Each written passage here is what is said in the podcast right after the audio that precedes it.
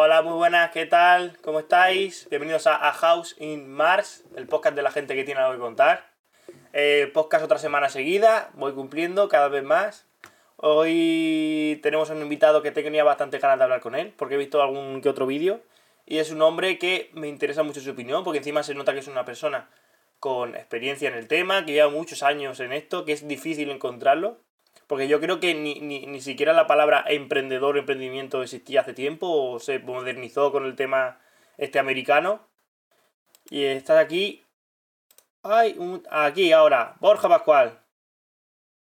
¿Qué tal? ¿Cómo estás?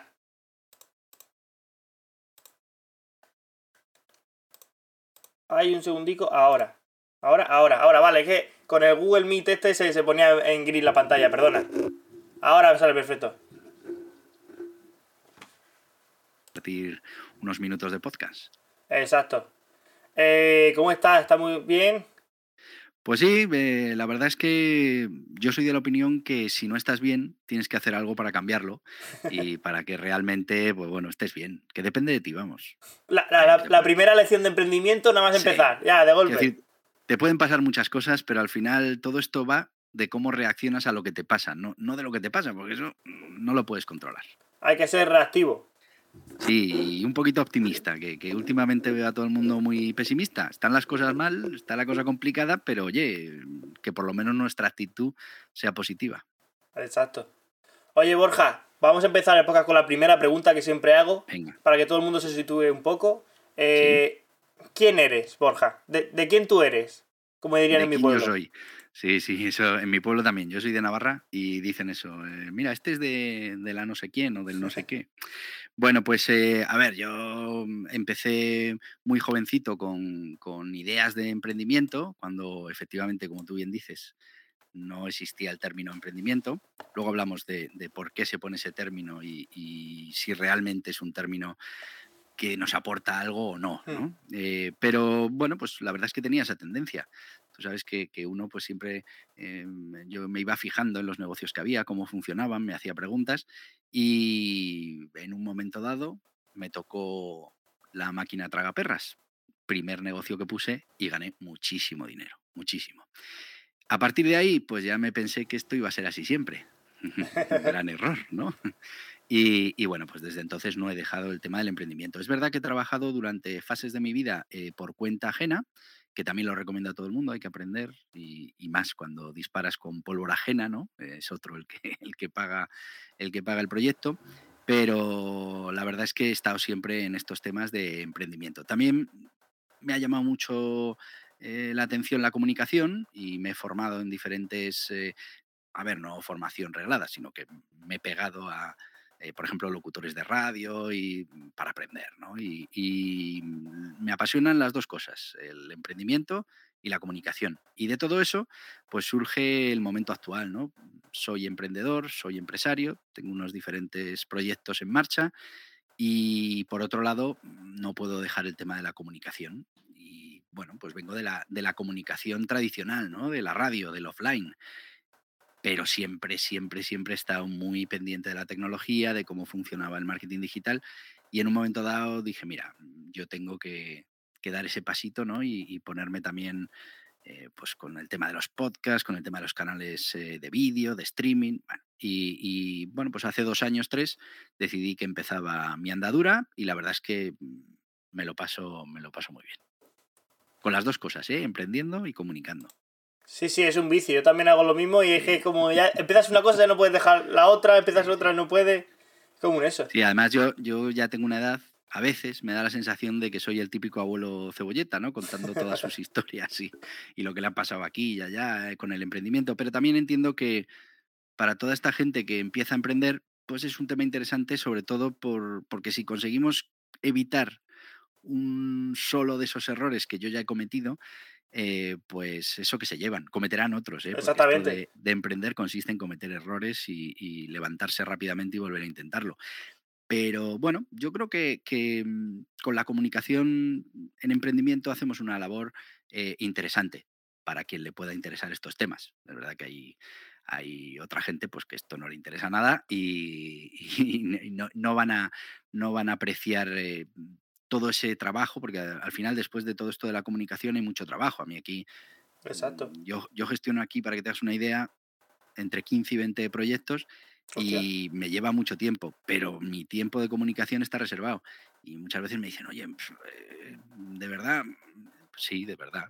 Esto también hay que dedicarle tiempo y también hay que trabajarlo.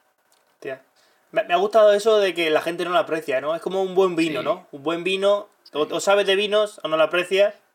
Esto es lo mismo. Sí, a ver, muchas veces la gente se piensa que generar contenido pues es eso, ponerte delante de una cámara, decir cualquier cosa, o ponerte delante un micrófono, decir cualquier cosa. O, yo al final de mi día dedico muchas horas a, generar contenido que, muchas veces empieza por una redacción de un tema, por una recopilación de información, por, mm, por una eh, formación básica que tienes que, ir adquiriendo para poder hablar sobre un tema.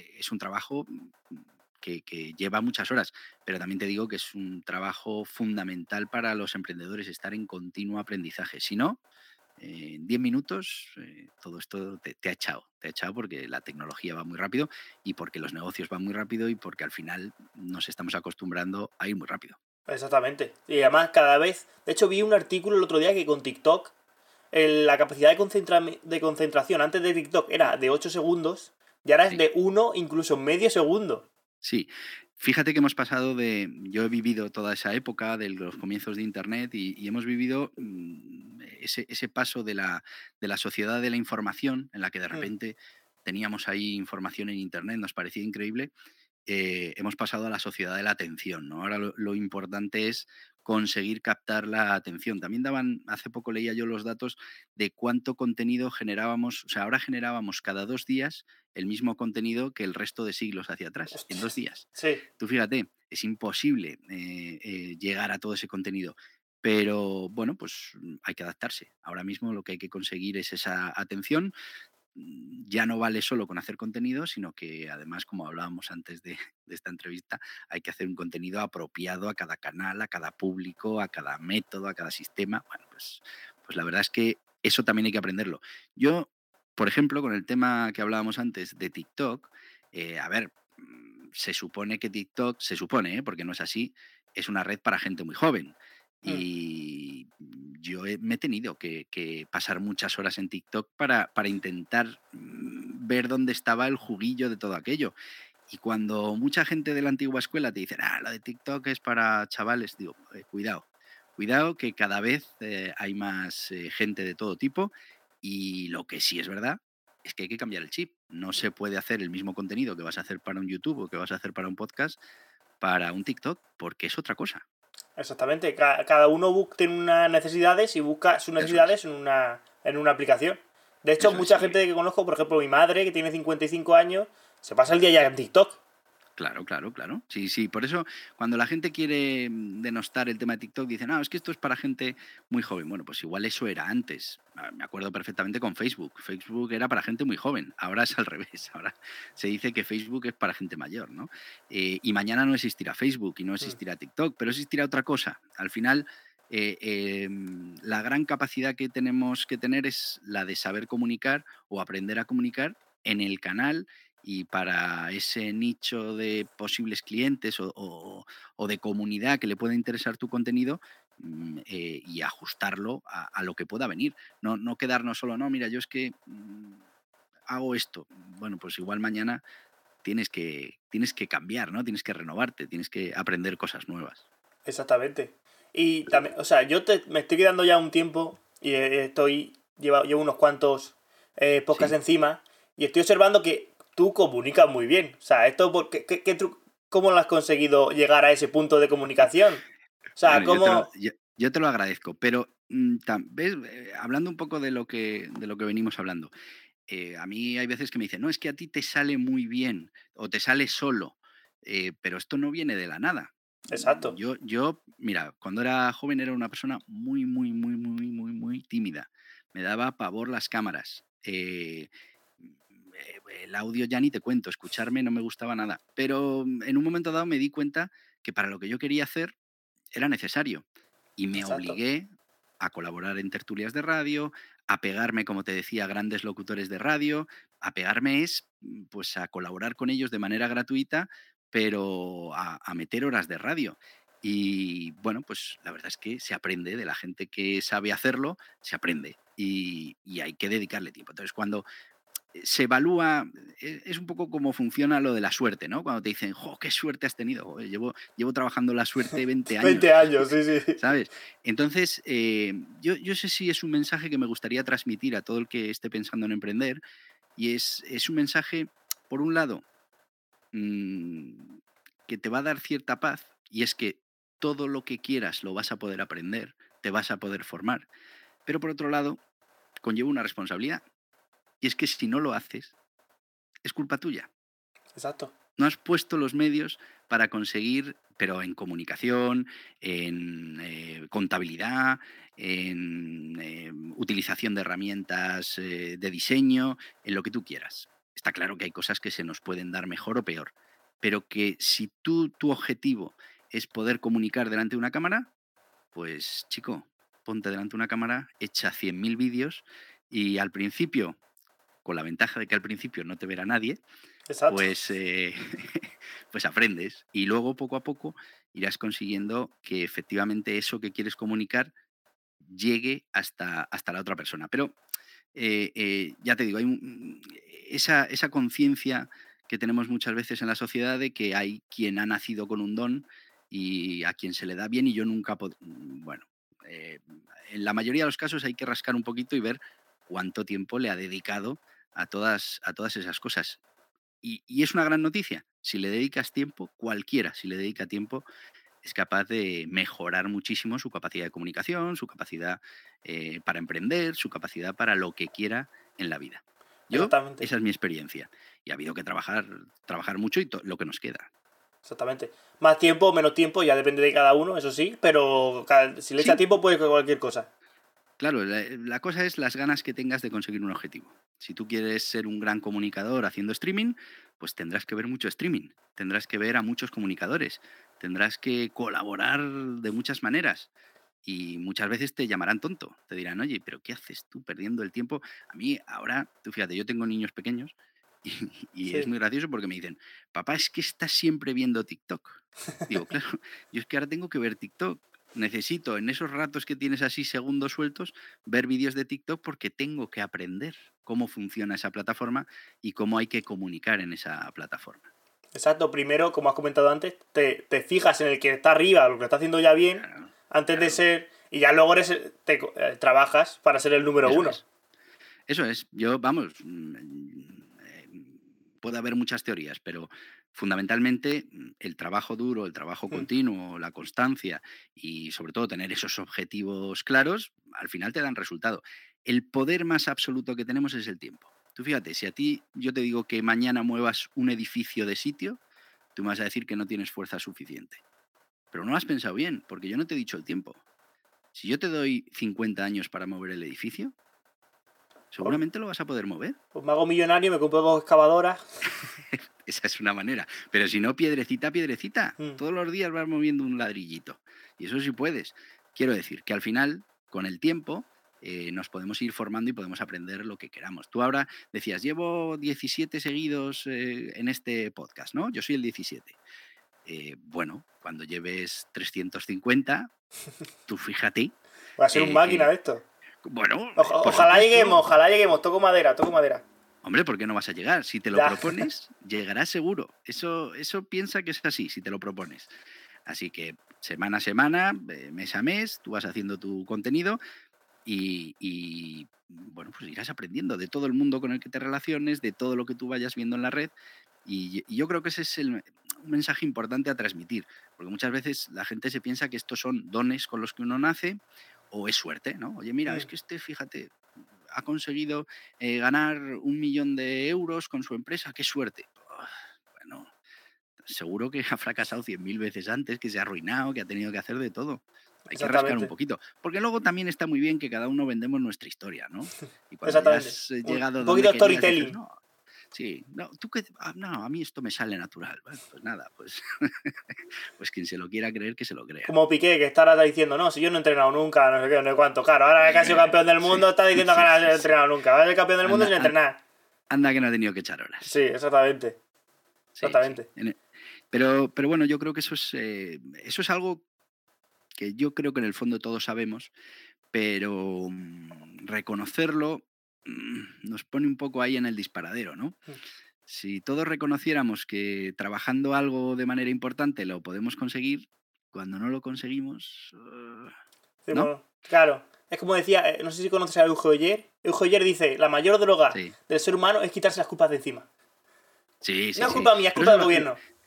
Eso es. Lo hacemos habitualmente, yo creo que también por un tema psicológico de poder sobrevivir, ¿no? De, de- de poder eh, avanzar día a día, porque, porque, bueno, pues las culpas, si no las sabes gestionar, son complicadas. Pero, mm, como te decía, yo creo que en el fondo lo que hay que hacer es practicar, lanzarse. Eso sí, hay que lanzarse, no hay que tener miedo a hacer el, el ridículo, que es lo que para mucha gente, ¿no? Uy, es que a mí me da cosa ponerme delante de una cámara. Bien, la primera vez, la segunda, la tercera, la cuarta, la quinta, cuando lleves 100.000, lo que te da ya es ganas de no ponerte por aburrimiento. Es decir, ya lo domino, voy a- quiero hacer otra cosa diferente. Quiero Sí, meterme bueno, eh, ya igual no es lo domino, pero, pero quiero decir, ya está, ya, ya mm, eh, eh, el margen de mejora eh, tiende ya a cero, ¿no? Entonces, Sí. bueno, hay que seguir haciéndolo, pero yo no he llegado a eso en ningún punto de mi vida, ¿eh? ¿No? Pero sí que, sí que conozco gente que te dice, oye, yo, yo es que ya mm, más, eh, ya no, no me compensa, prefiero ponerme con otra cosa. Pues perfecto, es decir, ahí ya cada uno... eh, Me quiero ir a mi casa a se cu- conoce. cultivar mi huerto. No estar aquí. Sí, bueno, eh, quiero decir, si eso es lo que, lo que quieres, eh, tú sabes la historia esta que cuentan de, del turista que se va a una isla eh, paradisiaca, ¿no? Y, y se encuentra a, uno, a un paisano de allí que está eh, pues tumbado allí a la Bartola, ¿no? Como se dice habitualmente. Y le dice, pero chico, pero tú a qué te dedicas? dice, no, yo pesco. Y dice, "¿Y ¿cuánto tiempo pescas? Digo, yo pesco una hora. Y dice, ¿y por qué no pescas dos? Y dice, ¿y para qué voy a pescar dos? Dice, hombre, pues porque así tendrías más dinero y podrías, eh, bueno, pues comprarte un barco más grande y tendrías más beneficios y, bueno, pues ya pescarías tres o cuatro horas y podrías contratar gente para pescar, ¿no? Todo eso. Y, le dice, ¿y eso para qué? Y dice, bueno, pues porque tendrías una gran multinacional y tal, y cuando llegara la edad de jubilación, pues podrías, le dice, ¿podría qué? Dice, bueno, la verdad es que podrías venir aquí a tumbarte a la Bartola y pescar una hora al día.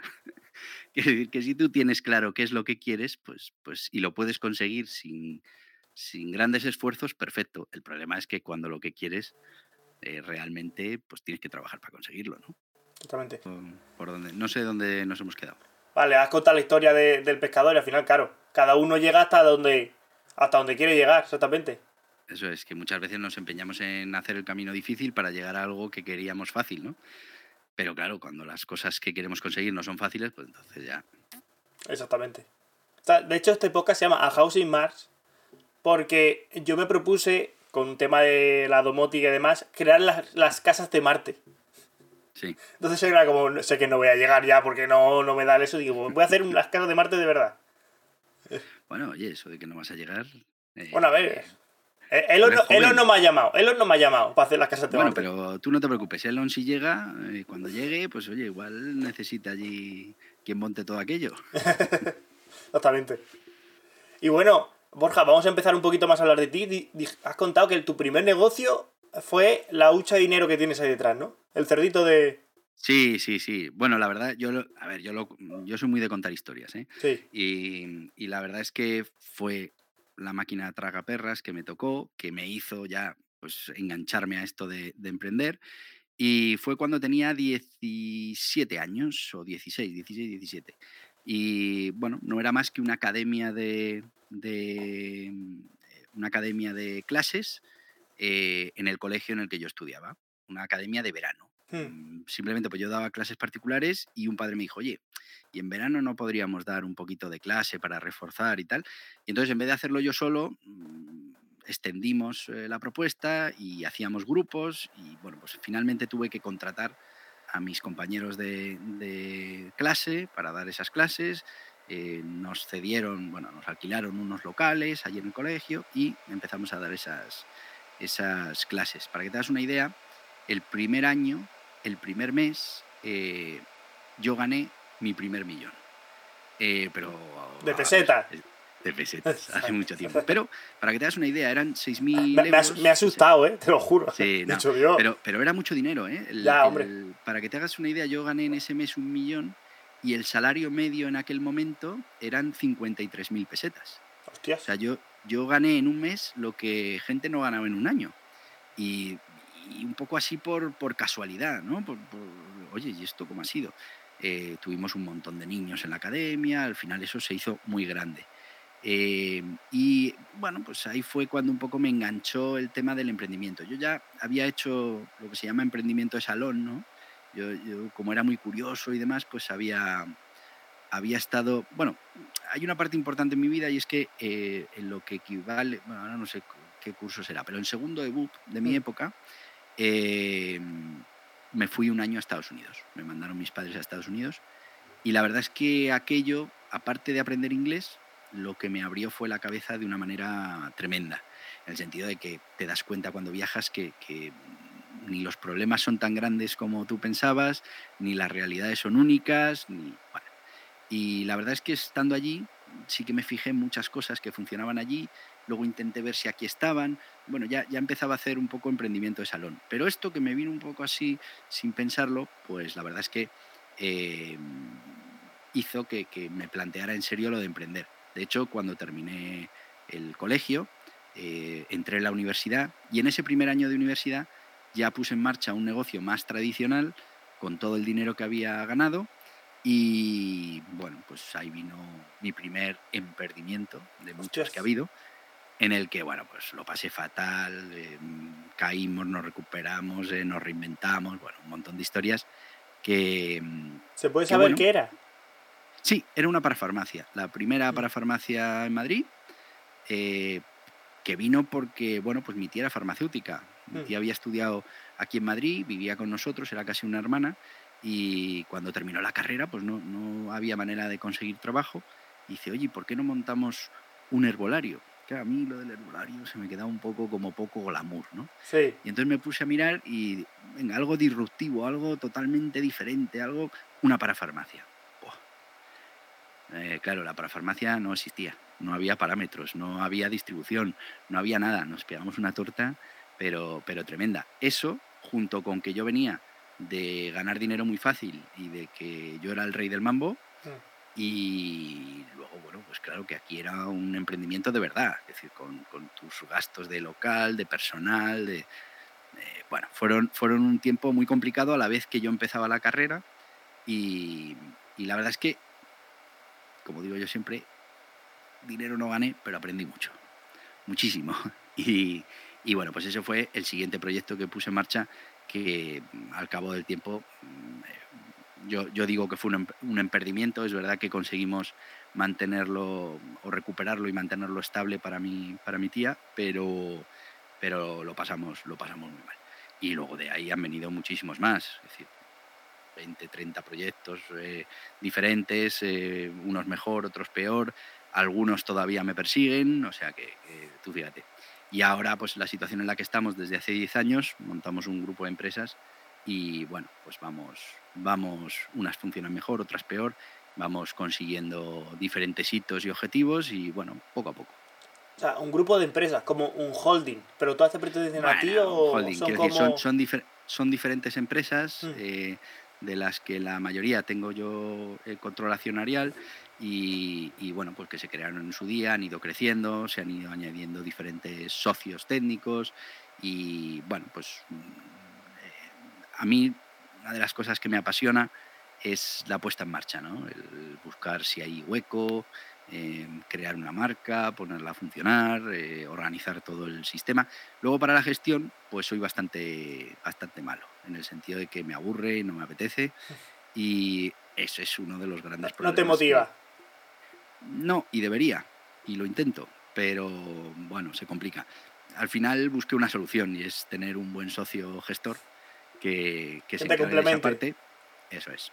Y que tú te puedas dedicar más a la parte. Yo me dedico a la parte de comunicación y a la parte más creativa del, del negocio. ¿no? Además, yo por mi formación eh, estudié informática Mm. y eso también pues, me ayuda mucho en los diferentes negocios a, a poder plantear, eh, bueno, sobre todo temas para la mejora continua ¿no? de los procesos. Yo soy muy, mm, eh, muy concienzudo en que cada parte de cada proyecto esté afinada al máximo, con protocolos no solo técnicos o tecnológicos, sino también de, de funcionamiento. ¿no? Que tenga un proceso cada cosa que hagas, ¿no? Para, así Y se además, puede... que lo, que lo vayamos enseñar- refinando que lo vayamos refinando cada cierto tiempo ¿no? porque muchas veces se quedan los procesos mm, porque se quedan y, y luego te das cuenta que, que- que se podía hacer mejor y que hay que hacerlo mejor vamos. Eso también es mucho escuchar al trabajador, ¿no? Porque el trabajador que está allí a las 8 horas dice, pues hombre, esto yo lo haría así que lo haría, podría hacer un poquito mejor. Digo, pues por lo mismo, puedes tener Sí, razón no. o no. Exactamente, sí, ¿no? ¿Sabes cuál es el problema del trabajador? Bueno, el trabajador, del- de la persona de tu equipo que está metido en el problema. Sí, El problema es que solo ve el problema. Eh, Cuando tú estás dentro del bosque solo ves los árboles. Entonces muchas veces el que está fuera mm, es capaz de ver otras cosas. Pero sí, es importante eh, conocer cada uno de los procesos. Yo eso lo he hecho siempre. Siempre que pongo en marcha un proyecto, el primero que trabaja en ese proyecto soy yo. El primero que hace las llamadas de venta soy yo. El primero que atiende a los clientes soy yo. Y a partir de ahí se crea un protocolo para que el resto lo puedan hacer. Así que cuando luego me dicen es que hay este problema o este otro, muchas veces yo puedo decir, ojo, no, no debería estar este problema, yo lo he hecho, se hace así, así. Eh, No sé si me explico.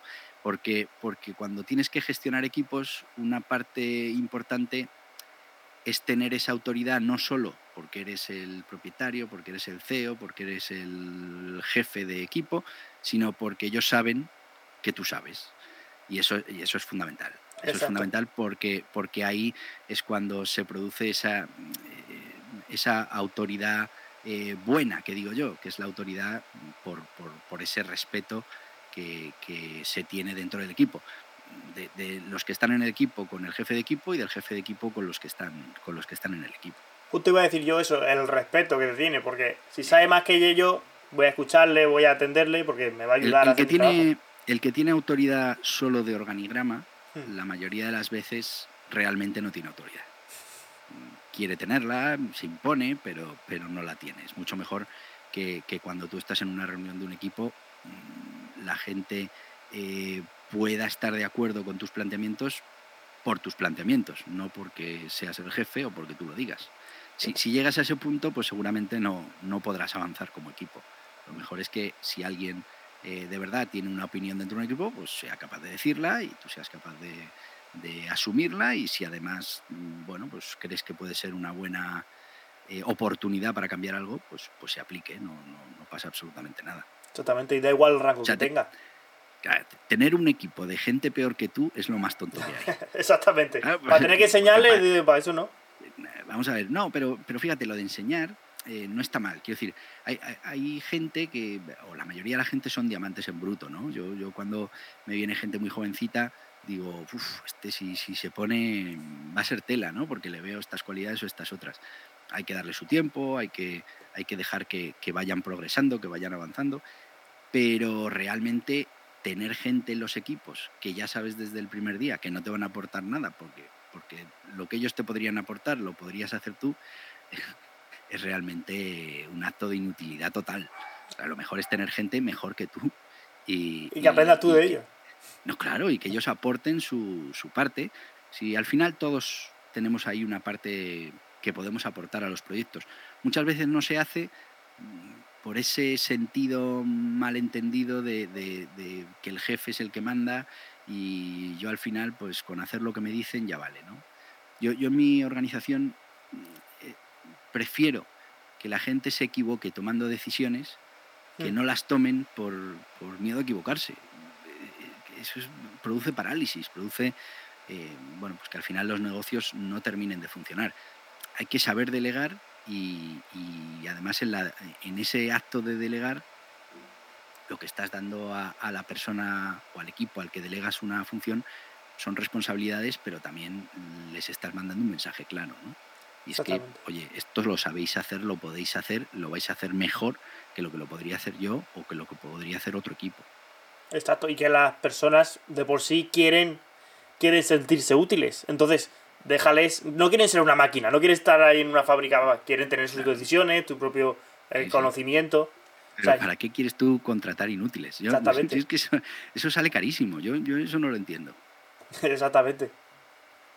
Y también, o sea, lo que has comentado antes de que, de que todo el mundo, el, el trabajador que se lo toma por legitimidad, que tiene ese, ese, ese respeto por legitimidad, me pasaba en una fábrica que trabajaba yo. O sea, en la fábrica había un ingeniero, un encargado, y luego había un grupo de mantenimiento.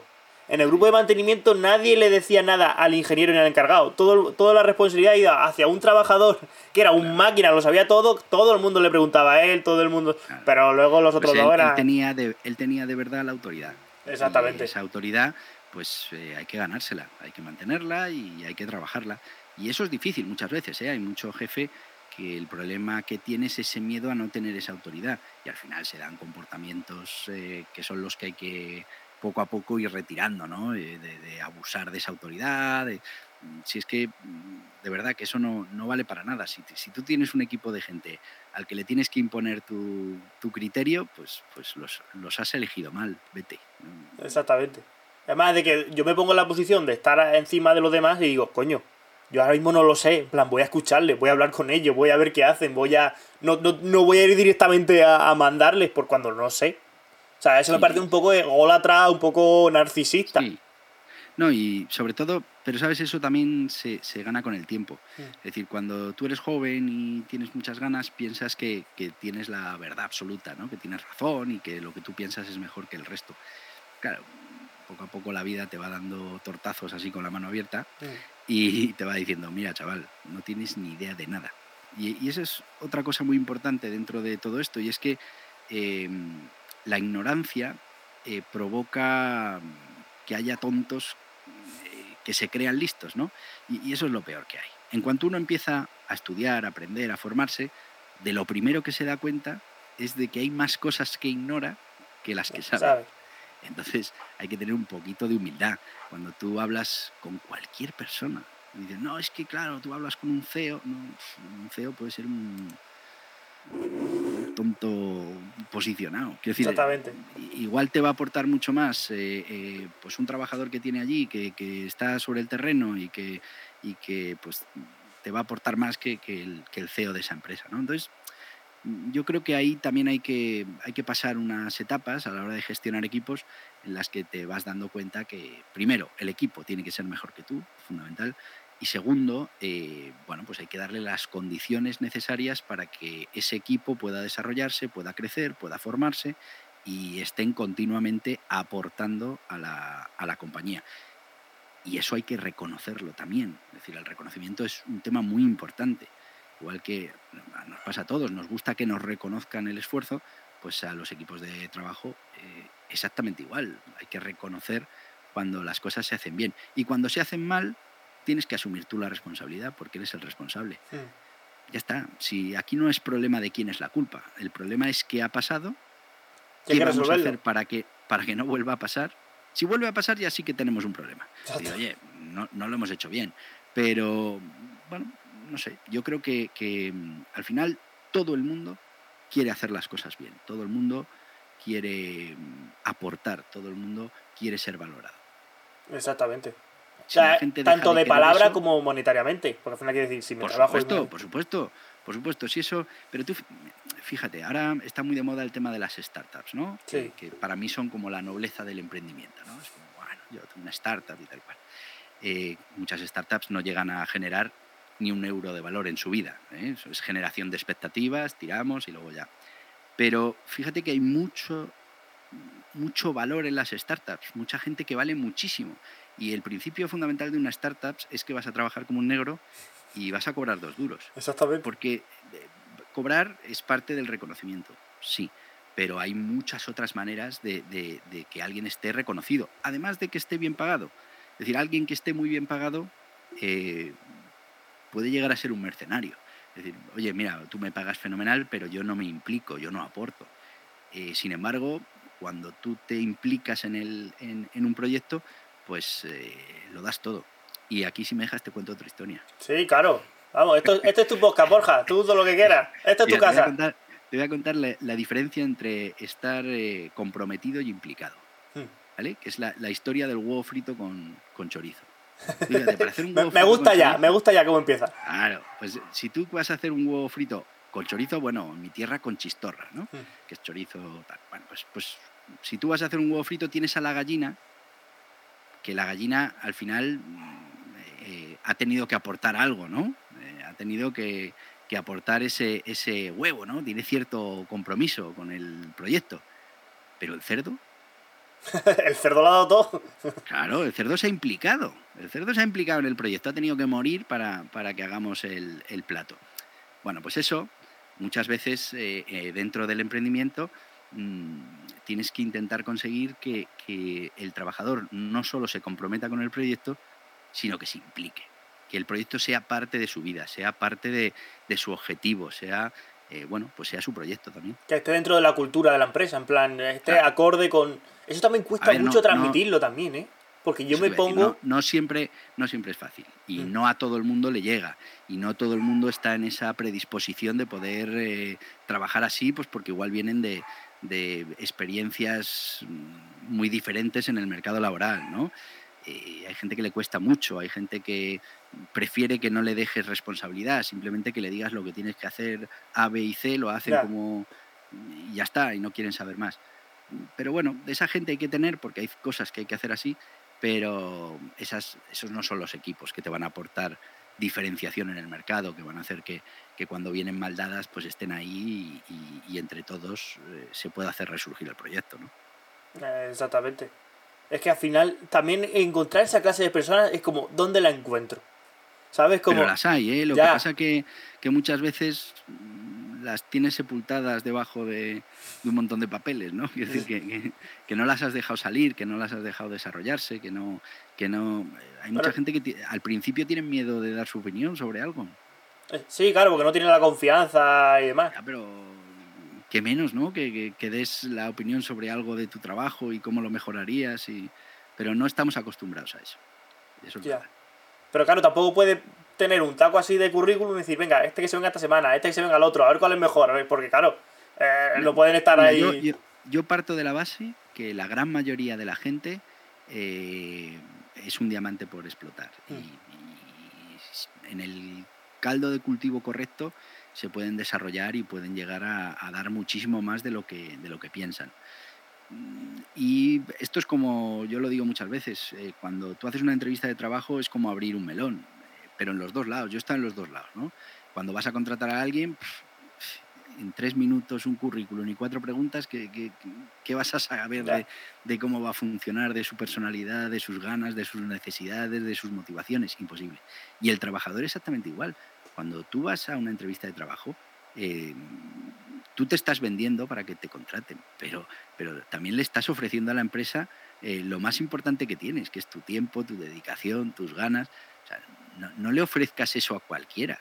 Vete a una empresa eh, que se lo merezca, con gente que se lo merezca. Si no, ya sé que hay necesidades, que al final uno pues tiene que sobrevivir, pero yo creo que muchas veces mm, eh, parece que vamos como cuando vamos a pedir una hipoteca al banco, ¿no? Pidiendo perdón, no, a ver si me... Oye, que, el negocio lo vas a hacer tú, que te vas a llevar un montón de intereses, que... Y parece que vamos con miedo y a pedir ahí limosna, ¿no? A ver quién nos la da. Pues, con el trabajo yo creo que, pasa lo mismo, que los trabajadores, eh, la gente que, al final se mete en un proyecto, tiene que poner en valor también todo lo que vale. Exacto. todo lo que va a poder aportar al proyecto. ¿Y no crees que en España es un poco, como hay tanto paro y tanta historia, eh, ¿no crees que la gente dice, si es que si no me contratan a mí, contratan a otro, entonces tengo que, que como darle un poquito más, menos de valor y implicarme más en esta empresa o implicarme más en esto, venderme un poco... a ver, pero, mejor, yo, te pregunto, yo te pregunto, si tú tienes un producto hmm. que lo tienes que vender y hay mucha competencia, ¿tú qué harías? ¿Bajar el precio o aumentar el valor de tu producto?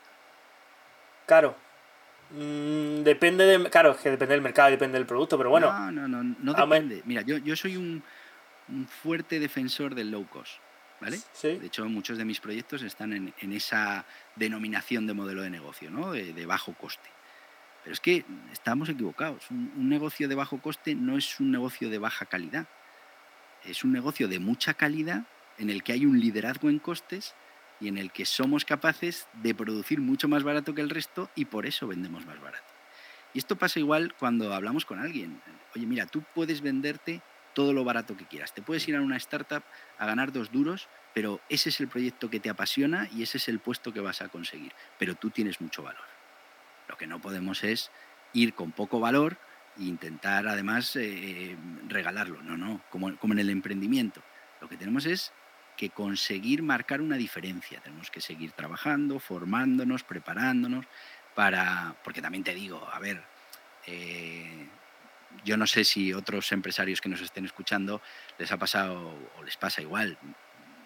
Yo creo que he tenido mucha suerte con los equipos que he ido construyendo, pero también te digo que he vivido muchas veces eh, situaciones surrealistas con esto del empleo, ¿no? Eh, una oferta de trabajo, 10 candidatos, se les llama, se les da una hora para que vengan a una reunión y de esos 10 solo aparece uno. Y los otros 9 no aparecen y no avisan. Entonces, también, eh, quiero decir, esa parte alguien les tiene que decir a esa gente que, las cosas no se hacen así, que, esto es muy largo, que, mañana, o sea, si no vas a ir a una reunión, pues llamas y dices que no vas a ir. Eh, eso por un lado. Pero por otro lado, yo la gente que, voy mm, encontrando por ahí, que se van uniendo al proyecto, en el fondo son gente que tiene eh, mucho, mucho que aportar. Y muchas veces no nos valoramos suficientemente. Y eso es un problema. Eso quizás porque nunca nadie te ha dicho lo que vales. Que también es verdad que no te lo tiene que decir nadie, que te lo tienes que decir tú y que te tienes que preparar y que te tienes que formar y que tienes que estar listo para, para, esa, para esa oportunidad, lo que hablamos al principio. Cuando uno se da cuenta que el estar preparado, el tener más valor o menos, depende de uno, tiene un problema. Porque dice, jope. Ahora tengo que ponerme a trabajar en mi joven, no me faltaba otra. No tengo otra cosa que hacer. Eso es. Pero, pero yo creo que en el fondo eh, no hay que bajar el precio, sino que hay que subir el valor. Y al final, si yo voy a una entrevista de trabajo y estoy súper preparado, yo te digo que yo estoy en los dos lados. ¿eh? Em, a ver, te puedo poner un ejemplo. Yo para una gran empresa estuve en, un proceso de selección y pasé todas las pruebas, hasta dos candidatos que quedábamos y perdí. Se, la llevó el otro candidato. Bueno, pues uno hace un poco estudio de qué ha pasado y bueno, pues quizá no supe transmitir esto bien, quizá no estaba suficientemente preparado aquí y allá. Y tienes dos opciones, dices, pues mala suerte, me voy a otra cosa más baja y bueno, pues ya está. O tienes la opción de decir, no, no, ahora todo esto que sé que no tenía preparado me lo voy a preparar y... y ya, la próxima es mía. Yo en mi caso me pasó eso, quiero decir, yo lo que hice fue montar una empresa de eso. Una empresa que ahora está muy por encima de aquella que me quería contratar, que de hecho prácticamente está a punto de desaparecer. Quiero decir que, que no, nos, no nos limitemos a eso que nos dicen cuando nos dicen no en una entrevista, que parece que te están diciendo a ti no personalmente. Muchas veces puede ser pues eh, cosas que no son culpa de nadie, otras veces que no nos hemos preparado suficientemente y otras veces que el que nos está entrevistando es muy difícil que pueda haber el, contexto total, ¿no? Al final es un melón, no sabemos cómo va a salir. Exactamente. Eh, claro, es que transmitir en cinco minutos tu potencial a una entrevista es como... Muchas veces prefiero entrevistar al mejor amigo o a la madre, bueno, a la madre no, a una persona que lo conozca, que sabe cómo es, antes que a esa persona, porque sé que me va a decir todo lo que es. Y saber, es del trabajo, qué te pasó, por qué te echaron, por qué tal, porque hay algunos que vienen y dices, vaya pieza, no, no vas a encontrar trabajo en tu vida. La, verdad es que eh, también es verdad que el mercado laboral malea a mucha gente, ¿no?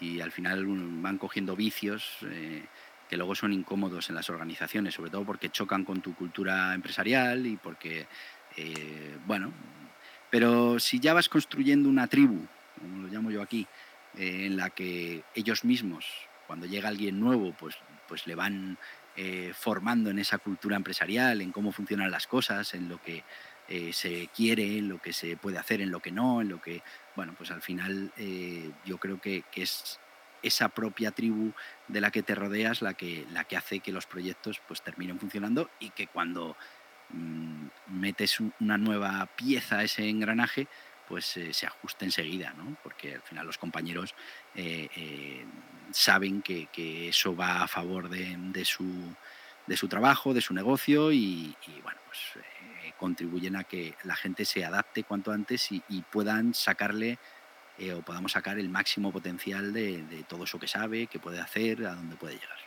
Exactamente. Y Borja, al principio, en vez de utilizar emprendimiento, has utilizado la palabra emperdimiento. Esto, esto bueno, cuando ves un vídeo de tu canal también dice, buenos días tal, emperdedores. Eh, ¿Eso por qué lo utilizas? Mira, yo te lo cuento. Eh, primero, vamos al, tema emprendedor, ¿vale? ¿Y de dónde viene la palabra? El palabra que le llamo yo. Sí. Eh, el palabra viene de que llevamos muchísimos años en España, fundamentalmente, intentando crear esa diferencia entre empresario y trabajador, ¿no? El Jim, el jam, lo bueno, lo malo. El trabajador eh, en ciertas historias, ¿no? En ciertas eh, storytelling que tienen los políticos, pues el trabajador es, el, es la persona que es explotada por un empresario, que es un, un señor con, tirantes, con barriga, con un puro, que, lo que hace es explotar al trabajador. ¿no? Y eso igual en algún tiempo era así. Eso igual en otros países es así. Aquí en España el noventa y tantos largo por ciento son pymes, son microempresas. Son, estamos hablando que normalmente ese empresario malvado es el que abre la persiana, es el que trabaja más horas que un, es el que si no llega para pagarse el sueldo, pues, pues ese mes tiene menos sueldo.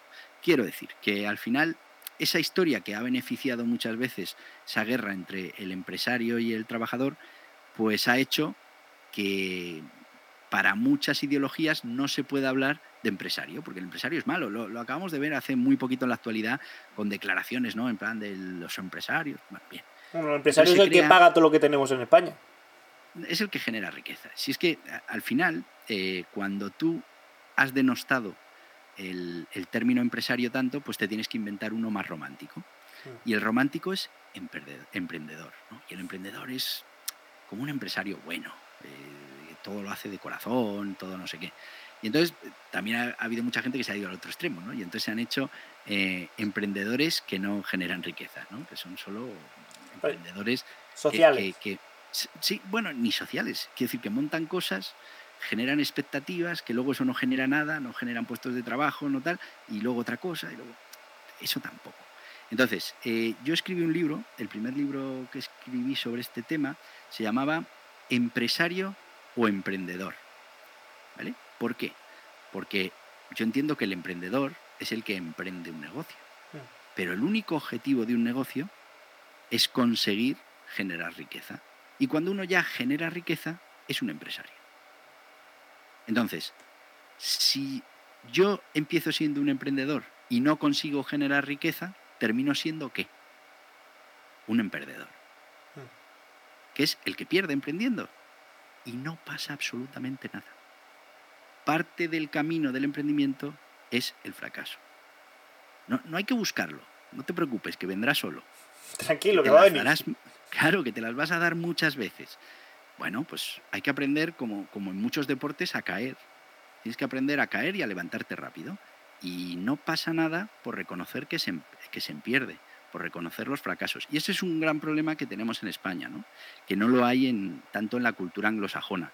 Aquí, cuando alguien fracasa, pues le decimos, eh, ya te lo dije yo, si es que estabas tonto ponerte con esto cuando tenías tu trabajo fijo, cuando... Bueno, eh, y cuando tiene éxito, se dice, joder, qué suerte has tenido, macho. Es que, fíjate, te tocó la lotería. Eh, pues no. Eh, entonces, eso de en perder es algo que yo creo fundamental que el emprendedor tiene que asimilar. Y es, no, a ver, no pasa nada. Es mucho mejor no fracasar. Estoy totalmente de acuerdo. Exactamente. nadie fracasa queriendo. Nadie dice, bueno, voy a fracasar. te va a pasar. Te va a pasar. Entonces, fracasa rápido, fracasa barato y levántate y ya está, y a la siguiente.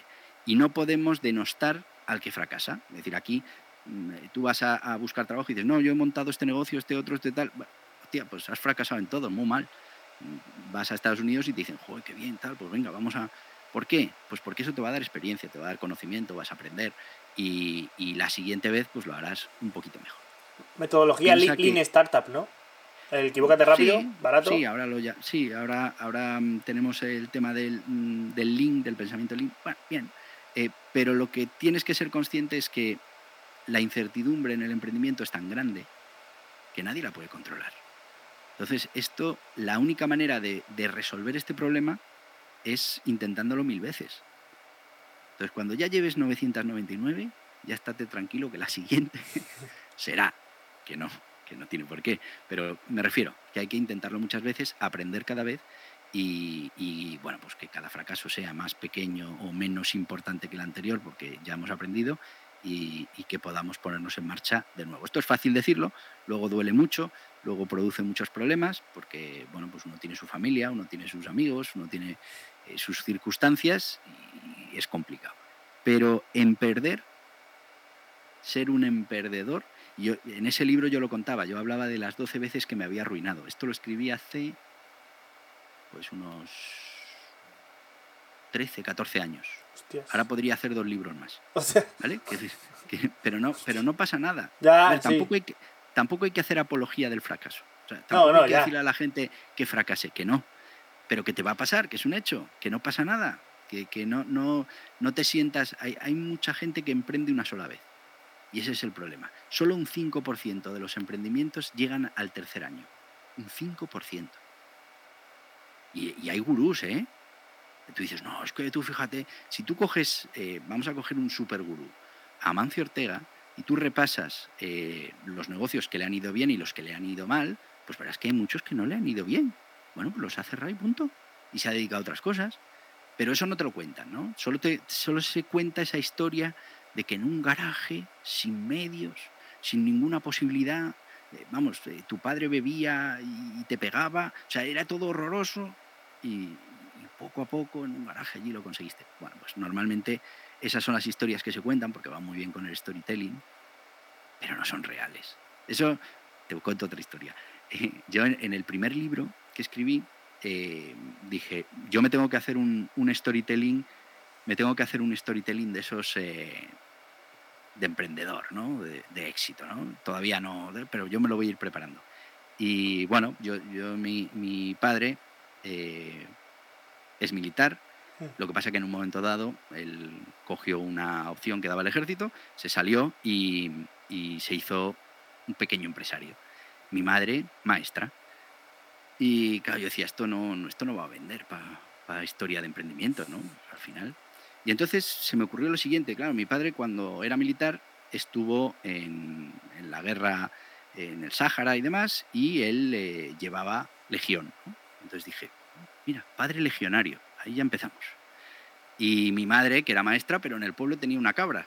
Digo, pues de padre legionario y madre cabrera eh, nació este emprendedor. Digo, esta historia sí, esto, parece que, hemos salido. Bueno, pues la mayoría de la gente no sale de, la nada, sino que, bueno, pues tienen ayuda y no pasa absolutamente nada y al final las cosas se van consiguiendo.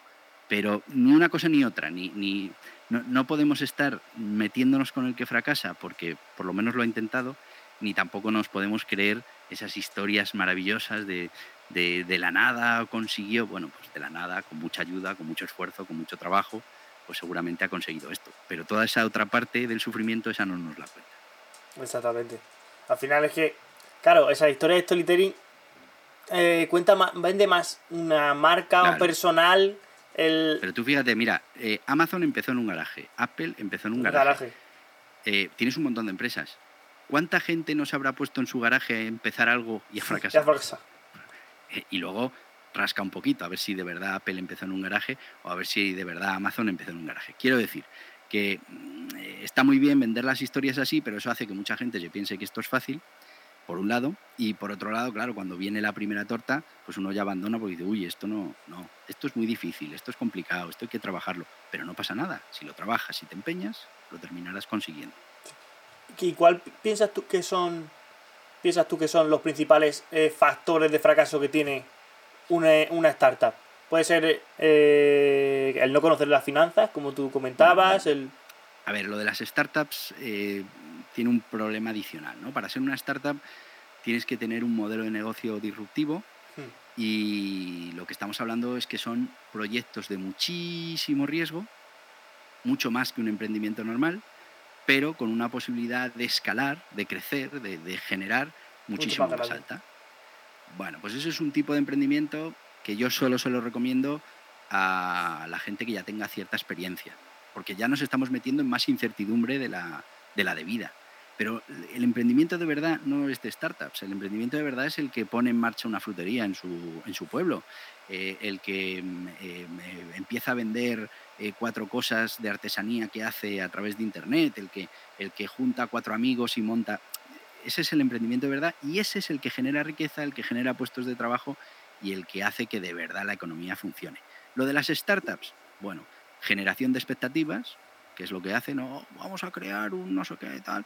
En la mayoría de los casos se mete mucho dinero porque es una apuesta. El, el modelo de negocio de las startups funciona así. Yo cojo 10 proyectos de emprendimiento en startup, les meto un montón de dinero y con que uno funcione me cubre eh, todo lo demás. Entonces, bueno, es, es una cosa diferente. Yo creo en el emprendimiento de verdad. En el emprendimiento, mira, me voy a meter una cuña, como hablo en mi podcast, el emprendimiento de guerrilla, que es el emprendimiento de las pymes y los autónomos, en el que con los medios que tenemos tenemos que ser capaces de generar riqueza, de, mantener nuestro negocio en marcha, de captar clientes. Y eso tiene mucho mérito. No tenemos recursos ilimitados, no tenemos dinero ilimitado, estamos luchando contra grandes corporaciones. Pero oye, lo hacemos con ganas, con formación, con, con ingenio, con, con todo lo que se te pueda ocurrir, somos capaces de emprender. Entonces, ese es el emprendimiento que a mí me gusta. El de las startups está bien, eh, yo lo llamo el emprendimiento noble, ¿no? Eh, si te fijas, eh, los startuperos suelen ser de familia startupera o de familia de grandes empresarios, ¿no? Que al final Aquí tienes uno y no, y no es. tú tienes startup, A ver, sí, el tema que te. El Domotic 5. A ver, es una startup en fase más pequeña que puede ser, Pero- aunque lleva bastante tiempo, pero sí. pero mm, a ver, porque muchas veces nos gusta eso de considerarnos startup. Pero Sí, fondo bueno, ahí tienes razón.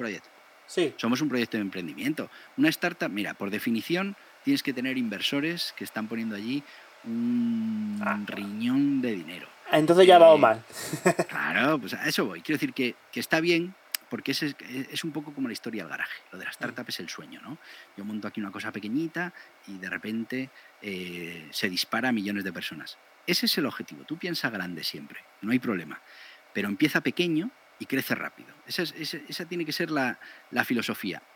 Y mucho me temo que seguramente no seas una startup. Pero no pasa nada. Como, claro, Siendo una startup, seguramente no generarás eh, eh, valor nunca, porque no conseguirás tus objetivos. Ahora, siendo un proyecto de emprendimiento, seguramente podrás ir generando valor. Igual no terminas siendo mm, una macro compañía en 10 años, pero mm, igual en 50 sí.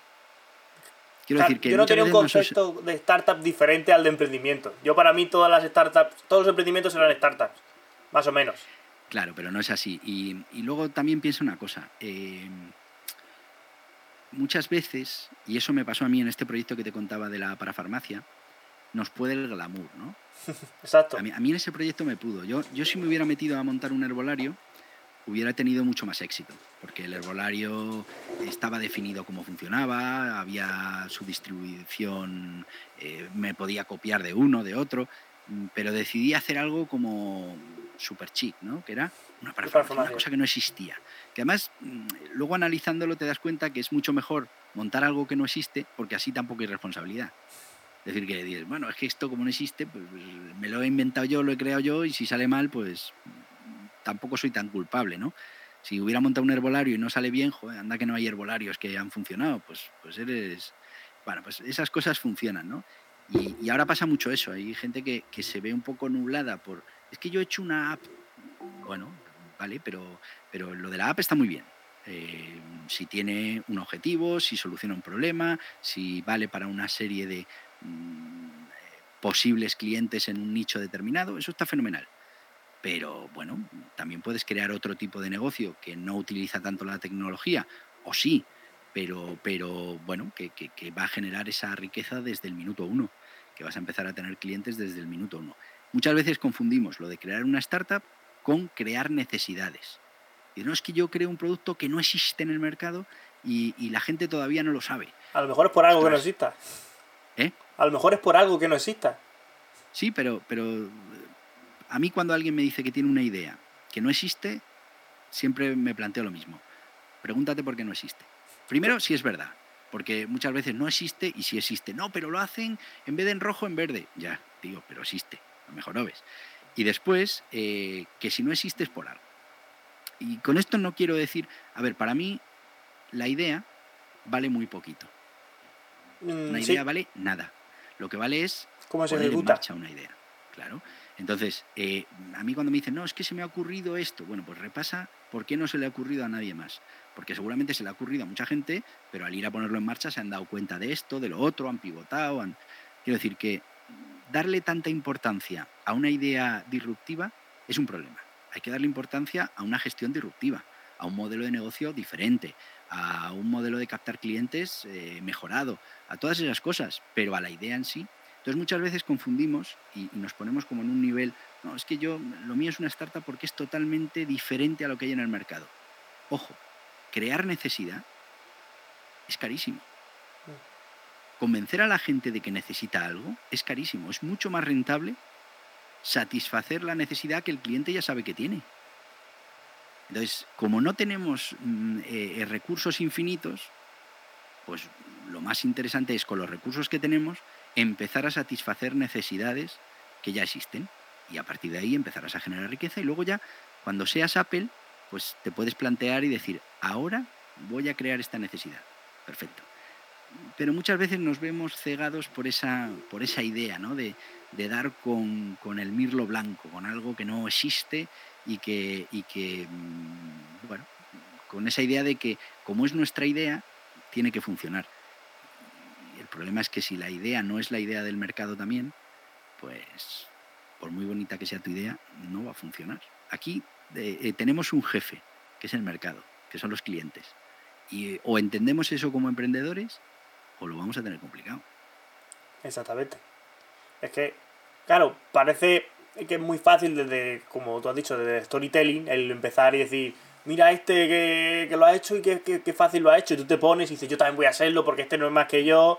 Pero luego ves y dices, hostia, claro, es que ha tenido una suerte o se han congeniado los astros, se han puesto Saturno con Plutón y dice, vale, le ha tocado por suerte y la, la suerte la ha pillado la trabajando, como el de ejemplo de, de Mark Zuckerberg, que la suerte le pilló trabajando con el tema de la red pero- social de Harvard. Sí, pero tú fíjate, eh, hablando de Facebook, ¿tú crees que Facebook era la primera red social que se intentó hacer, eh, por ejemplo, en un campus universitario? No, ya había varias, ¿no? O sea, pero era de Harvard, que era como más exclusiva. Nada, nada, olvídate, ya existía esa idea. Hmm. Ahora se ha quedado con que era el primero que se le ocurrió, pero no es verdad. Fue el que mejor lo hizo. Pero ya había. Hay muchos productos que ahora te has quedado con ellos que dices, no, no, es que estos fueron los primeros. No, perdona. Antes había muchos otros intentando llegar a ese sitio y hubo quien lo hizo mejor y, y quien lo consiguió y quien lo trabajó más y quien lo que tú quieras. Pero eso de que he sido el primero en tener una idea, yo cuando te digo fuimos la primera para farmacia, te estoy engañando. Éramos la segunda. Yo no lo sabía en aquel entonces, pero éramos la segunda.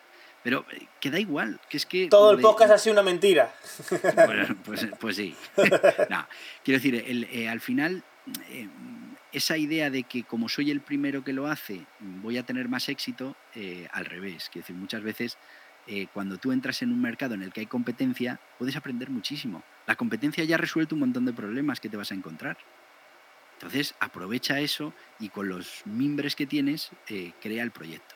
No nos obsesionemos con, con ideas eh, disruptivas que van a cambiar la manera que tiene la gente de hacer las cosas. Es muy difícil cambiar la manera que tiene la gente de pensar, de elegir, de, de consumir. Muy difícil.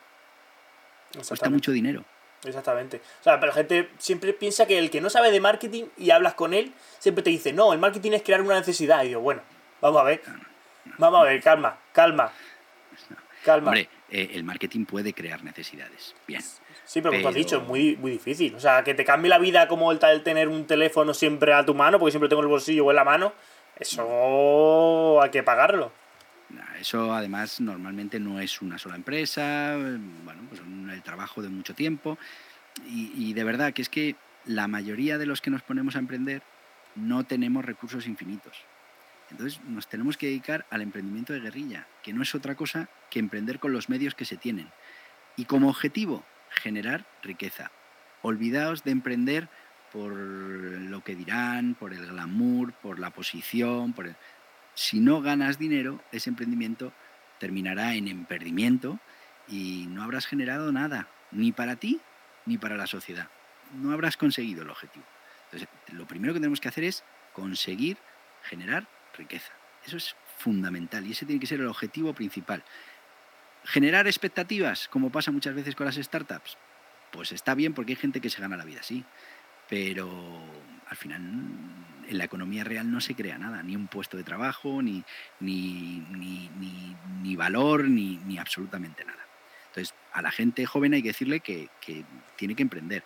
Y además que en todo esto hay etapas y fases, que igual dentro de un tiempo pues te puedes meter en el mundo de, de, lo que es la startup. Pero ahora igual hay que empezar haciendo emprendimiento de salón, después montar tu primer emprendimiento, darte alguna torta que otra y, ir aprendiendo todo lo que es necesario para después tener alguna opción de tener éxito. Exactamente. O sea, me ha gustado mucho eso de que la gente joven tiene que emprender. O sea, que aparte, ¿cómo le recomendarías a la gente joven emprender? O sea, que, que primero formarse, seguro. Sí, sí, claro. No, pero fíjate que esto no es una... A ver, yo he dicho a la gente joven, bueno, refiriéndome un poco, sí, a la gente joven, gente que, quiere, que quiere empezar a emprender, pero muchas veces tú ves eh, grandes emprendedores que son muy jóvenes. Mm. Y dices, bueno, pues este es muy joven, ya, pero pregúntate cuánto ha vivido ya. Es decir, que igual tiene 20 años, pero lleva desde los 15 eh, bregando con todos estos temas. Aquí es cuestión de experiencia y cuándo tomes la experiencia. Si tú empiezas a emprender con 40 años, pues vas a tener a los 45 5 años de experiencia, no vas a tener más. Es verdad que tendrás más experiencia en la vida, en otras cosas, mm. pero, pero bueno, eh, mira, yo me acuerdo, mm, era muy joven y fui a un debate en la radio y como era muy joven, lo que me echaban en cara era que era muy joven. Claro, es que tú que sabrás de la vida, tú que sabrás. Claro, y, es verdad, quiero decir, la juventud se cura con la edad, no hay, no, hay, no hay mayor problema. Pero ya no solo con la edad, sino con lo que hagamos con esa edad, con todo lo que vivamos. Si nosotros vivimos mucho, aprendemos mucho, trabajamos mucho, pues conseguiremos esa experiencia antes que otro que igual tiene 50 años, se pone su primer negocio y no tiene ni idea. Yo igual con 18 ya llevo 10 negocios, ¿no? Entonces, yo hablo de gente joven sobre todo por, por esa gente que, que, bueno, pues mm, están viendo a ver cuál va a ser su futuro y, dicen, oye, pues el emprendimiento me atrae, perfecto. Que no te deslumbren las luces de colorcitos, que, hablan de, mm, procesos mágicos en los que si uno se lo propone lo consigue, ¿no? Todas estas cosas que, que son muy divertidas, ¿no? Decir, no, es que yo me lo estoy proponiendo mucho. Bien, ¿pero qué haces? Nada, pero me lo propongo. No va a funcionar, ya te lo voy diciendo. Pero bueno, prueba, experimenta y ya me lo dirás. Entonces, eh, eh, yo creo que, la gente joven tiene que tener información, tienen que saber cómo funciona esto de verdad. Tienen que saber que es duro, que yo me acuerdo, me había una época en la que te decían que poner un negocio online era súper barato, que tú seguías trabajando, que no había que dedicarle tiempo, que tú lo ponías y aquello daba un montón de dinero y tal, y la gente se lo creía. Y entonces te decían, oye, mm, quiero montar una tienda online y, bueno, ¿y cuánto tiempo le vas a dedicar a tienda online? Bueno, pues una hora a la semana porque estoy trabajando. Pues, eso no va a funcionar. Entonces, hay que ser conscientes de que esto de emprender es duro, hay que trabajarlo, hay que, hay que aprender, hay que... Pero también, que es lo que decíamos al principio, si lo trabajas, si lo estudias, si te pones, si te implicas de verdad en esto, seguro que antes o después lo vas a conseguir. Pero porque lo trabajas, no porque sea magia, no porque te concentres así, Dios, es que me lo propongo. Lo quiero, lo quiero, lo quiero. Claro, es que El secreto no existe, el libro del secreto ese no... A ver, tú puedes visualizar objetivos como manera de tenerlo siempre en la cabeza y, siempre trabajar hacia ese objetivo, perfecto. Pero solo por visualizar un objetivo y solo por pensar en que quieres conseguir algo, no lo vas a conseguir, a menos que yo lo llamo provocar al universo, al menos que provoques al universo para que las cosas pasen. Cuando tú lo provocas, tienes más opciones de que pase. Pero no tienes la certeza. Es como cuando juegas a la, lotería. Tú provocas al universo comprando un boleto. Ahí tienes una opción, pero no quiere decir que te vaya a tocar. Claro, si en vez de uno compras 100.000, oye, pues, pues igual tienes más opciones, ¿no? Ahora, si no compras ninguno, si no provocas, no va a venir así porque sí. Hombre, sí, puede ser que vayas andando por la calle y te lo encuentres. Pero ya ves tú, las probabilidades de que eso pasen. Primero que te lo encuentres y luego que, que toque. Si ya es un poco antes que ah. toque. Pues a eso voy, que encontrarte un boleto de lotería premiado, pues eso ya es tremendo. Exactamente. Y además hay que tener mucha información, pero información de calidad. Porque ahora también proliferan cada vez más las etapas piramidales, de tráete a tu amigo, el network marketing, y eso hay que, chavales que quieren emprender y se meten ahí como primera opción, y es como, vamos a calmarnos. Sí, pero, pero fíjate, mira, yo ahí te voy a hacer también un... Eh, network marketing es un modelo de negocio eh, legítimo, legal y que te puede funcionar. El mm. problema es la estafa piramidal. ¿En qué consiste la, estafa piramidal? La estafa piramidal, y la puedes detectar enseguida, eh, lo que busca fundamentalmente es que tú añadas nuevos miembros a la red comercial y que esos nuevos miembros o hagan un pedido inicial o paguen un dinero. Luego el producto que se vende no le damos mucha importancia. Tú echas las cuentas en esa pirámide te das cuenta que no, o sea, que no es viable que esos porcentajes que se reparten no, dan el total, ¿no? Al final es imposible. Y el de arriba siempre acaba pegando el palo y entonces, como ha pasado con Arbitar ahora y demás. De esas huye, porque son el, modelo Ponzi y huye. Pero el network marketing, eh, bien estructurado, no tiene por qué ser una estafa, puede funcionar. Ahora, te tienes que dar cuenta que realmente lo que pretende la empresa es que vendas su producto, su servicio, a cambio de una comisión, de un porcentaje. No que metas nueva gente a la que engañemos para que luego se mantenga todo eso. Eh, quiero decir que, mm, eh, los modelos de negocio es importante eh, conocerlos porque tanto en una posición como en otra te van a servir. Si tú eres una empresa consolidada que lo que quiere es generar una red comercial, pues te puede valer el network marketing. Si eres un empresario o, o, alguien que quiere emprender y empezar, pues igual te viene mejor trabajar para una empresa que ya tiene el producto desarrollado y tú solo vas a tener que vender, te va a permitir desfogarte ¿no? en toda esa parte, eh, o una franquicia, por ejemplo. Oye, mira, ¿yo por qué me meto en una franquicia? Bueno, pues porque es alguien que ya ha probado el modelo, que me va a decir cómo lo tengo que gestionar y que voy a aprender un montón de cosas. Parte de la incertidumbre me la quita. Bueno, pues, pues, pues puede ser una manera de empezar a, a emprender. Pero es importante conocer los diferentes modelos de negocio. Eso es algo que no se conoce suficientemente y que cuando uno va a poner en marcha un negocio, pues lo fundamental sería conocer todos los sistemas que hay y a partir de esos sistemas crear el tuyo propio.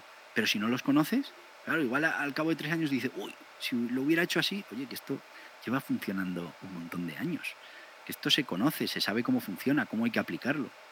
Entonces sí, hay que, hay que tener conocimientos, hay que tener información y, es un trabajo, como te decía, constante. Hay que estar todos los días eh, e investigando sectores, cómo hacen esto, cómo hacen lo otro, tener esa inquietud natural.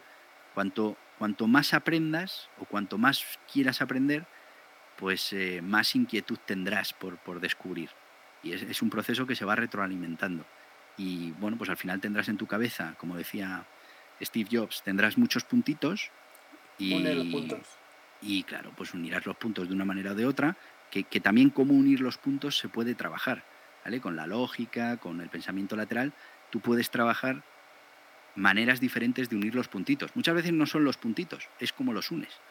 Y con eso serás capaz de ser disruptivo, de ser diferente, de ser creativo. Eso es la creatividad. La capacidad de unir puntos que la mayoría de la gente no los ha visto eh, y de una manera que la mayoría de la gente no los uniría así. Resolver problemas de manera diferente. Eso se entrena vuelvo a lo mismo que te decía al principio, que, yo para eso desarrollé en su día un método que se llama las ocho disciplinas del dragón, que consisten en eso. Qué guapo el nombre. días. ¿Eh? El nombre está increíble. ¿Sí? Mira, es por aquí. Lo enseño. Este es el, el libro, Las ocho disciplinas del dragón, y es un método para mantenerte siempre alerta para el tema del emprendimiento. Y habla pues, de conocerte a ti mismo, de estar continuamente recopilando información a tu alrededor, de ser capaz de cambiar la mirada, que consiste en unir los puntos de otra manera, en gestionar el tiempo, la mejora continua, em, en provocar al universo. Bueno, pues una serie de cosas que tienes que practicar todos los días de manera rutinaria para que cuando estés en vivo, cuando estés emprendiendo, te salgan de manera natural. Y es la única manera, entrenar. Nadie nace sabido. Si tú estás todo el día buscando la manera de hacer las cosas más eficientes, cuando te sientes en tu mesa a trabajar, cualquier proceso que te planteen buscarás hacerlo más eficiente.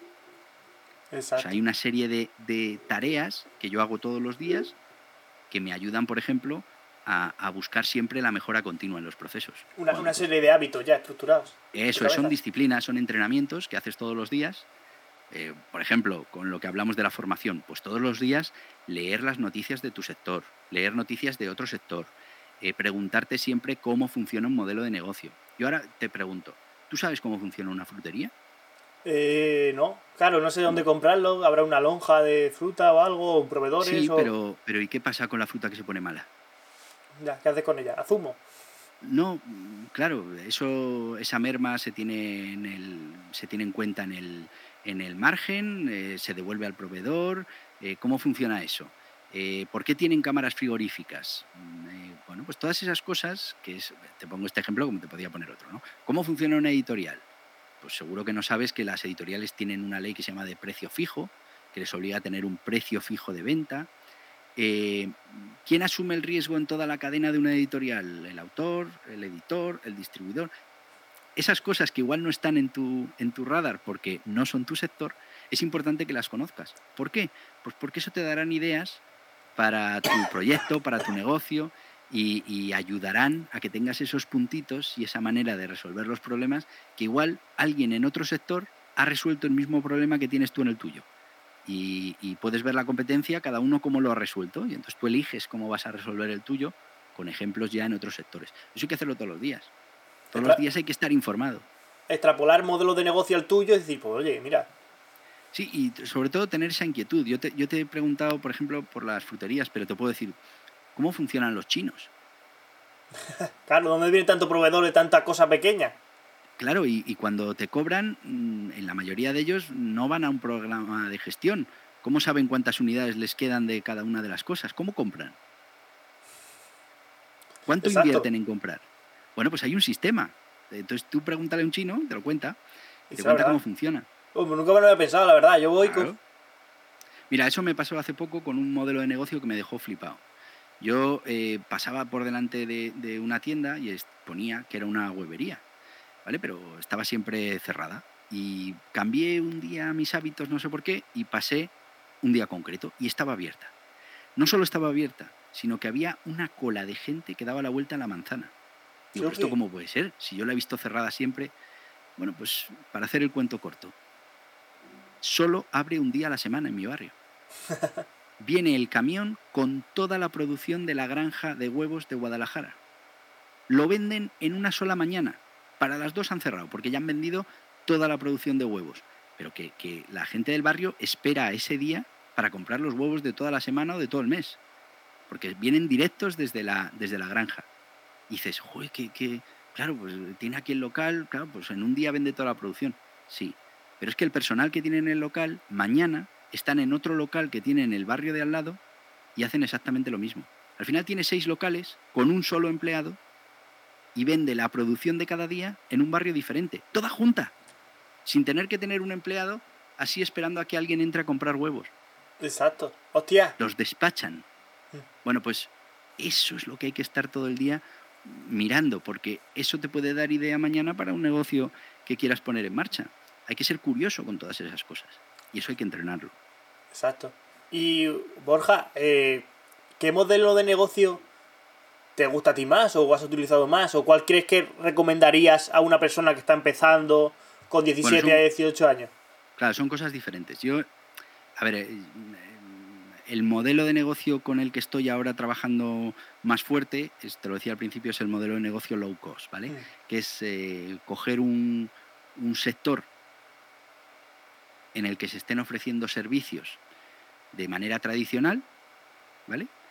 Le damos una vuelta, lo industrializamos.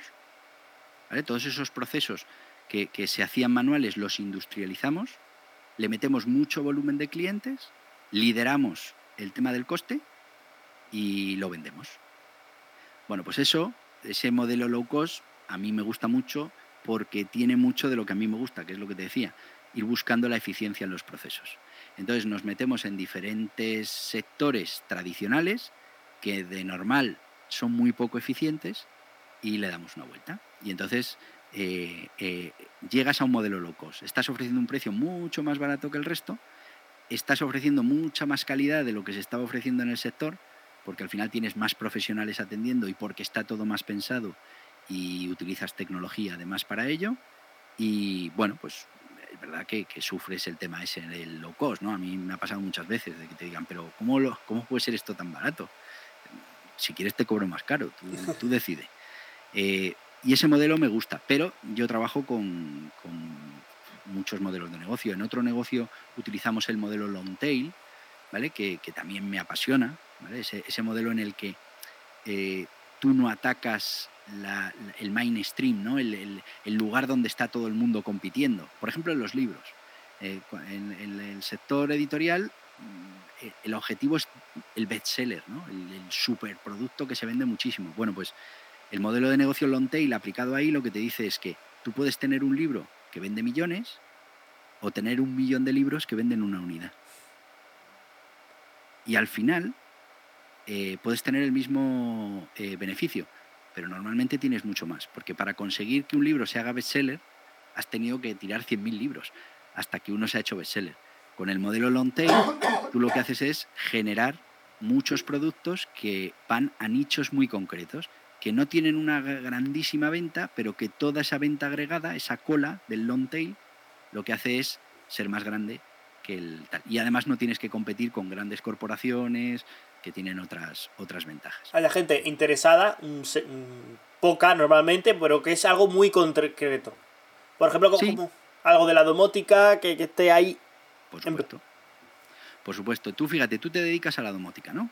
Eh, bueno, yo estudio, trabajo y luego eso es como lo que has dicho tú. plan, a mis ratos libres, que es todos los días, tengo unos procesos que tengo que cumplir con ellos, es a lo que me dedico, además de este podcast y demás. O sea, yo hago de todo. Vale, pero eh, fíjate, ¿a ti te gustaría eh, posicionarte como autoridad en el mundo de la domótica? Sí, bueno, a ver, en, cuando buscas en Google, yo ya tengo grandes artículos que están posicionados. O sea, si tú buscas en Smart Life, salgo el segundo, el tercero. Buscas tuya Smart, que son las aplicaciones más utilizadas, ya salgo de los primeros. O sea, ya tengo como un poco de relevancia en este sector.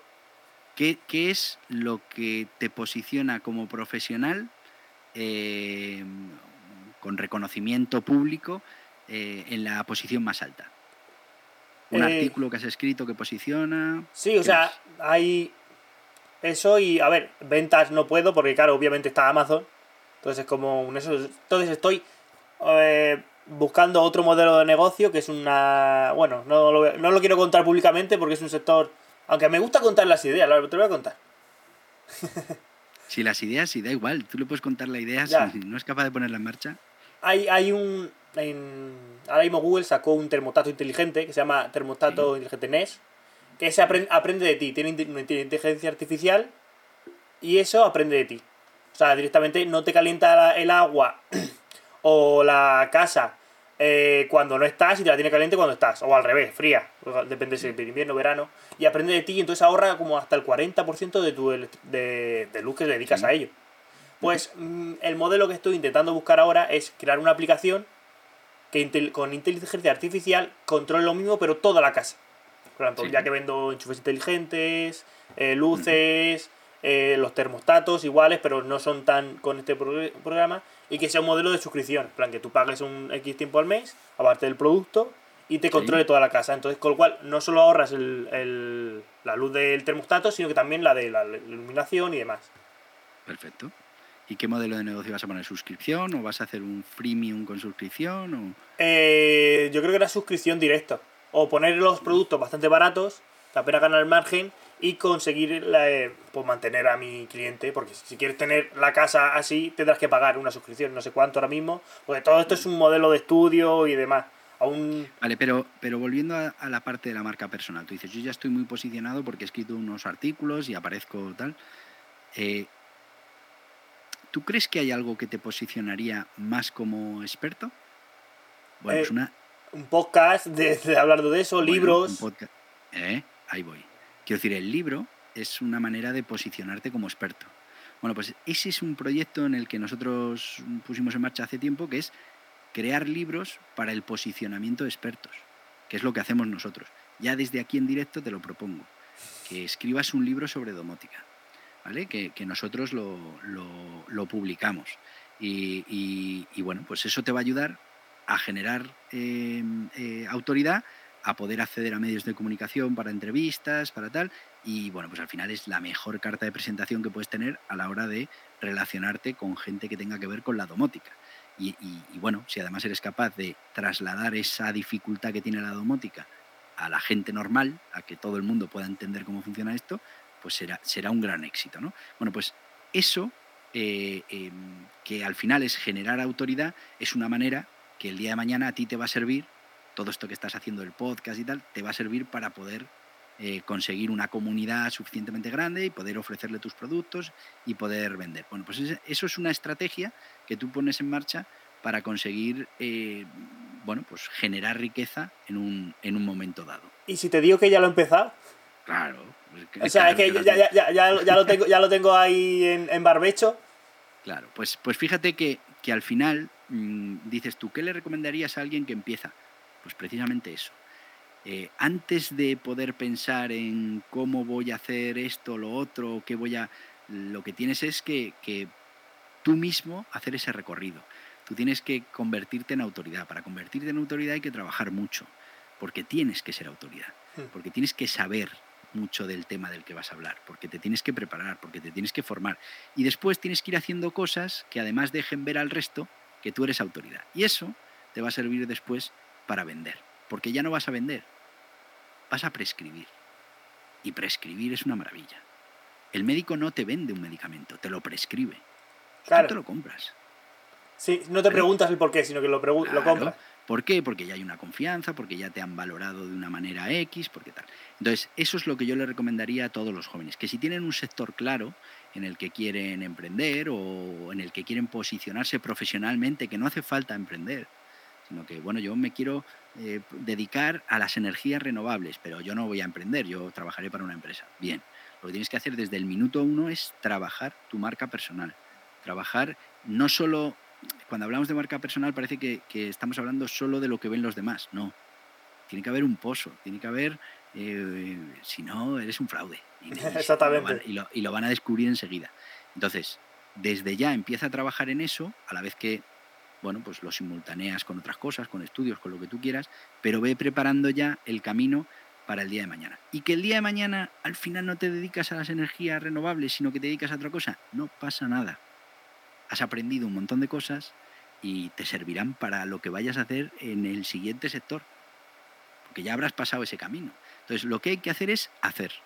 Ese es, eh, yo creo, el mayor consejo que se le puede dar a un emprendedor, empezar a hacer cuanto antes. El tema de no, es que todavía no tengo la idea, es que no tengo los fondos, es que no tengo...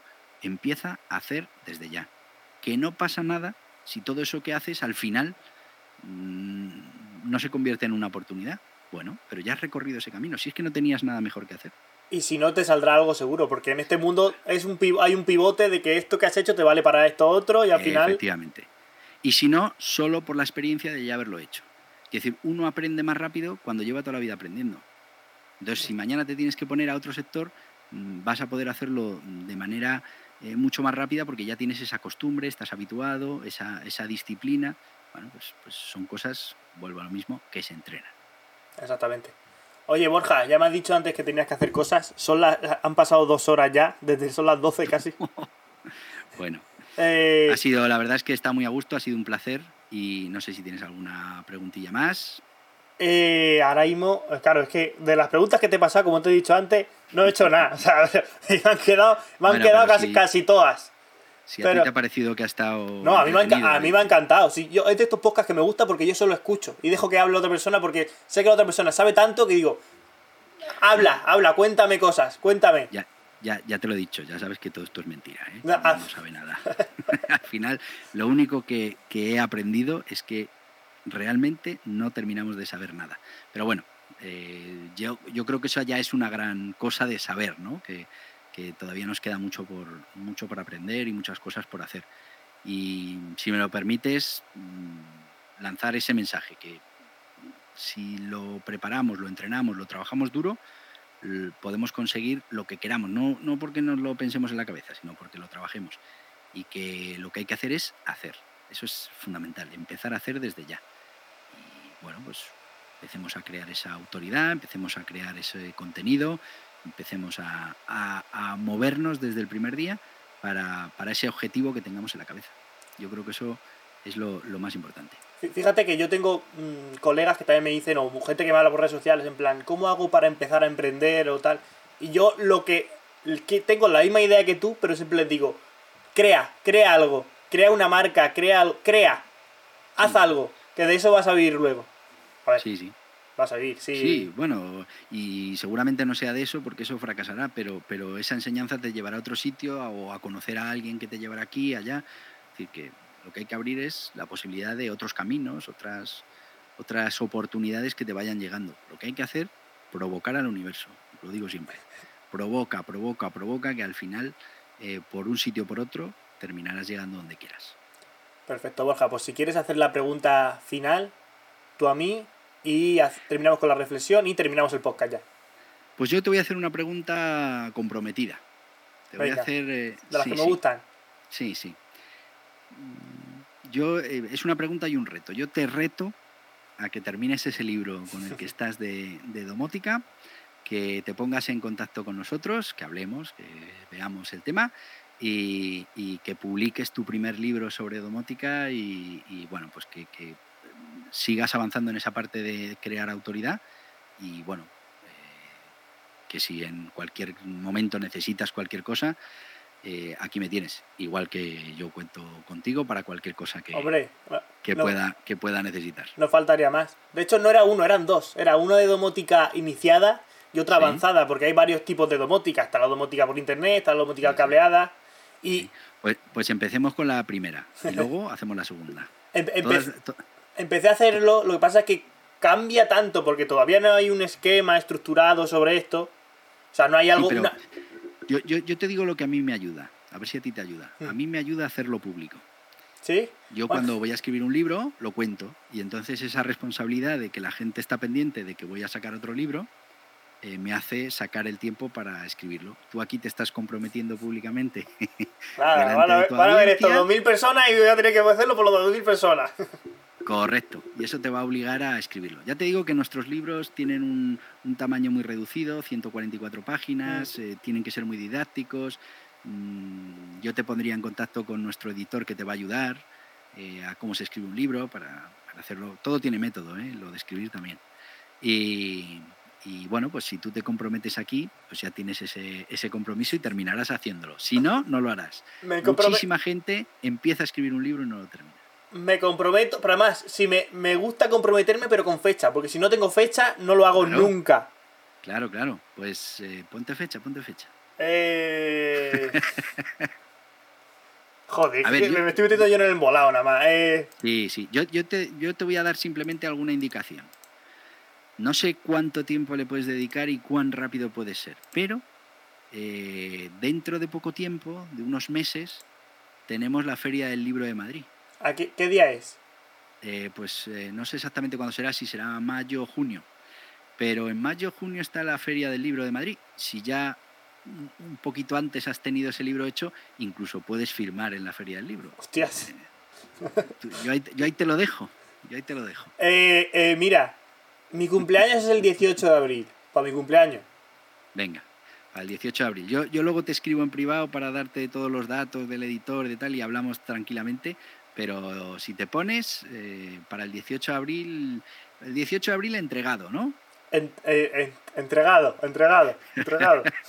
Venga, yo creo que llegamos a la Feria del Libro. Si está para el 18 de abril, yo creo que llegamos perfecto. esto, era una pregunta, no meterme más trabajo, madre mía, me voy a morir.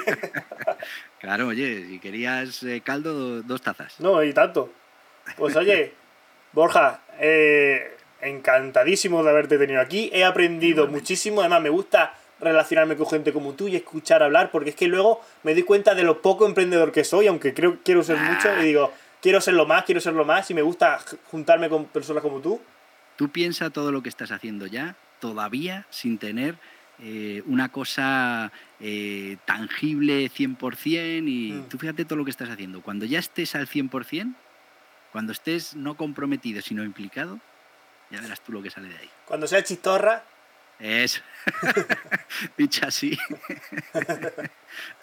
sí, efectivamente. Vale, pues Borja, tu reflexión final sobre la vida, lo que tú quieras decir, lo que quieras dejar al mundo y terminamos con esto. Venga, pues mm, hoy me voy a decidir por, por el tema de provocar al universo. Yo creo que tenemos que provocar al universo continuamente, que tenemos que lanzarnos oportunidades al futuro, que tenemos que trabajar desde ya todo lo que podamos y que eso el día de mañana pues, nos puede venir como un balón de oxígeno, como un salvavidas que nos puede ayudar en lo que estemos haciendo. Lo importantísimo, hacer, hacer, hacer desde ya, lo que sea. Escribir un libro, eh, hacer un podcast, eh, un blog, lo que sea. Pero Exacto. empieza ya a trabajar. Y déjate el TikTok. Y déjate el TikTok. Bueno, si el TikTok es para aprender a hacer TikToks, está bien. Exactamente. vale, pues muchísimas Sí, gracias, Borja. Muchísimas gracias a ti. Nos vemos en el siguiente podcast. Encantado de haberlo tenido. Se me ha olvidado decir que tenéis todas las redes sociales de Borja abajo. Pero vamos, que eso lo pongo siempre, o sea que la gente ya lo sabe. Sí, Eh, oye, y a, mi, y a mi podcast, que estamos empezando, el podcast de guerrilleros del bueno, de emprendimiento de guerrilla. Que quiero Exactamente. que todos seáis guerrilleros del emprendimiento. Exactamente, pasaros por ahí. Yo creo que a ti ya te he fichado para ser guerrillero Eh, eh, un poco sí, la verdad, un poco sí. Venga, Yo estoy dentro ya. Yo soy, yo soy de, de Embelé, ya. Dembélé. Venga, nos vemos. Gracias. Muchas gracias. Adiós.